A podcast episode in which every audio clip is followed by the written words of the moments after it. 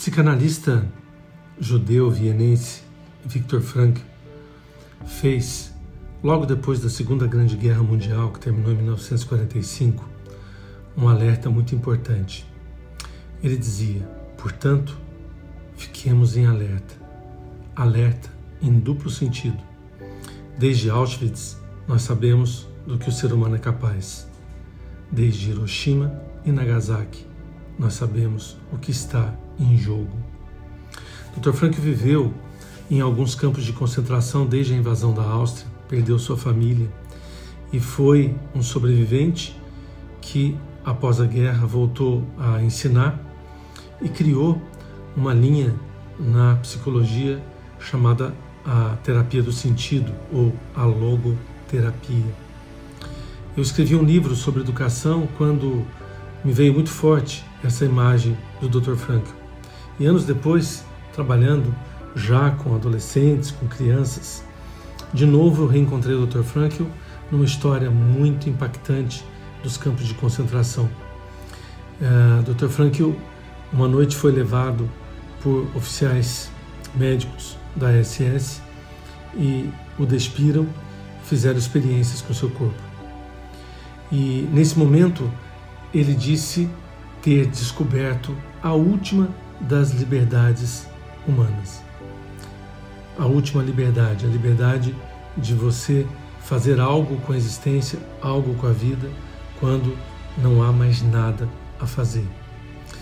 É muito forte essa imagem de um homem completamente nu e impotente com o que fazem com o seu corpo. E ele dizia: quando não há nada mais a fazer, nós podemos ainda ter uma escolha: como nos colocamos diante daquilo que não podemos mudar. Ou seja, não há nenhuma circunstância, não há nenhuma situação, não há nada que seja determinante o suficiente diante da possibilidade que nós temos de escolher como nós vamos ficar diante do absurdo, diante do sofrimento. E ele dizia em outros momentos da sua vida que o desespero é o sofrimento sem sentido. Muitas vezes nós achamos que a nossa existência, que a nossa vida, que tudo em nós é determinado pelas circunstâncias. Quando estudava psicanálise, provavelmente o Dr. Frankl também acreditou nisso, como as circunstâncias podem determinar o nosso caráter, as nossas escolhas. Porém, diante de um momento de profundo absurdo, de grande sofrimento, ele encontrou algo que o iluminou e iluminou gerações depois dele, que é quando nós temos um sentido na vida, tudo pode ser diferente. Quando nós encontramos um sentido para o sofrimento, nós suportamos não só o sofrimento, como vivemos naquele instante, naquele momento, com algo maior que nos impulsiona. A Segunda Grande Guerra, o Holocausto do povo judeu, tudo isso marcou fortemente a humanidade. E nesse momento, já entrando na terceira década do terceiro milênio, é extremamente importante para todos nós olharmos a, com lucidez e olharmos com integridade para esse momento extremamente desafiador da humanidade, que é uma pandemia global. Uma pandemia que faz todos sofrerem, que produz em escala global morte, sofrimento, sequelas, desemprego, fome e ao mesmo tempo nos convida a olhar para a existência numa perspectiva de trazer um sentimento, um sentimento para esse sofrimento e continuarmos caminhando, continuarmos fazendo algo com isso. De verdade, quando nós não podemos mudar algo, nós podemos mudar aquilo que está nas nossas mãos. Portanto, a escolha que fazemos. Escolher, por exemplo, tomar uma decisão de olharmos ao nosso lado e desenvolvermos solidariedade, cooperação, de entendermos que nos momentos mais difíceis da história da humanidade, o ser humano encontrou, através da cooperação, através da generosidade, através da compaixão, da empatia, um caminho diferente para continuar existindo, para continuar vivendo. Quando eu olhava nos museus de Berlim os escombros da Segunda Guerra Mundial, o que aparecia para mim fortemente era como reconstruir um país, como reconstruir a cultura, a dignidade de um povo.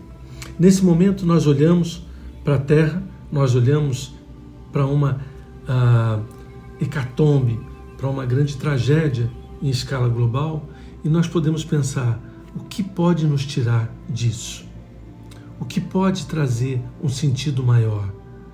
Quando nós olhamos os nossos filhos, quando nós que trabalhamos com educação olhamos para as crianças, quando nós olhamos para a capacidade impressionante de regeneração da natureza, de regeneração das espécies, quando nós olhamos para a força e para a capacidade de, regeneração extraordinária do ser humano, me vem fortemente essa imagem do Dr. Frankl. Quando não houver mais nada a fazer, nós podemos mudar a nossa postura diante do sofrimento e encontrar um sentido. Talvez nesse momento a humanidade esteja precisando de um sentido maior, de um sentido maior para percebermos que nós não estamos sozinhos, que o que nós fazemos impacta não só o nosso país, a nossa pequena comunidade, o nosso estado, mas o que nós fazemos impacta todo mundo. Que nós fazemos com a floresta amazônica impacta todo o planeta. O que do outro lado do mundo os asiáticos fazem em termos de poluição impacta todo mundo, porque interfere nas geleiras das calotas né, do Mar do Norte ou da Antártida, fogo na África, a imigração na Europa, as correntes do Oceano Atlântico, a camada de ozônio, a incapacidade que nós temos ainda de avançarmos com as energias limpas, a transnacionalização da economia, a miséria, a desigualdade, tudo isso faz com que a gente possa olhar para a humanidade como uma comunidade de destino, como uma comunidade de destino, porque estamos todos, se não no mesmo barco, pelo menos na grande tormenta, numa grande tormenta que nos abarca a todos nesse momento encontrar um sentido para o sofrimento, encontrar um sentido e um aprendizado para esse instante, que esse é um grande desafio. Nesse sentido, a logoterapia, a terapia do sentido, criada por Dr. Frankl, nos ilumina, porque ele diz, estudando inúmeros casos, que muitas vezes o que nos aparece como tragédia, como perda irreparável, como algo que nos rouba a vida, traz um outro sentido para a existência, como de um jovem, numa das histórias que ele conta, que sofreu um acidente aquático e ficou tetraplégico.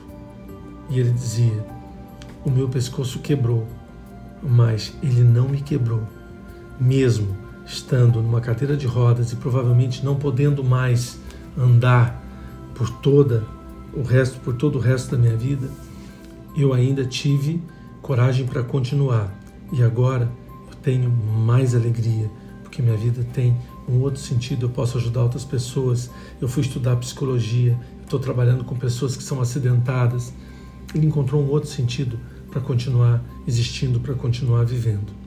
Esse é o desafio que nós temos nesse momento e a humanidade já passou por desafios muito maiores.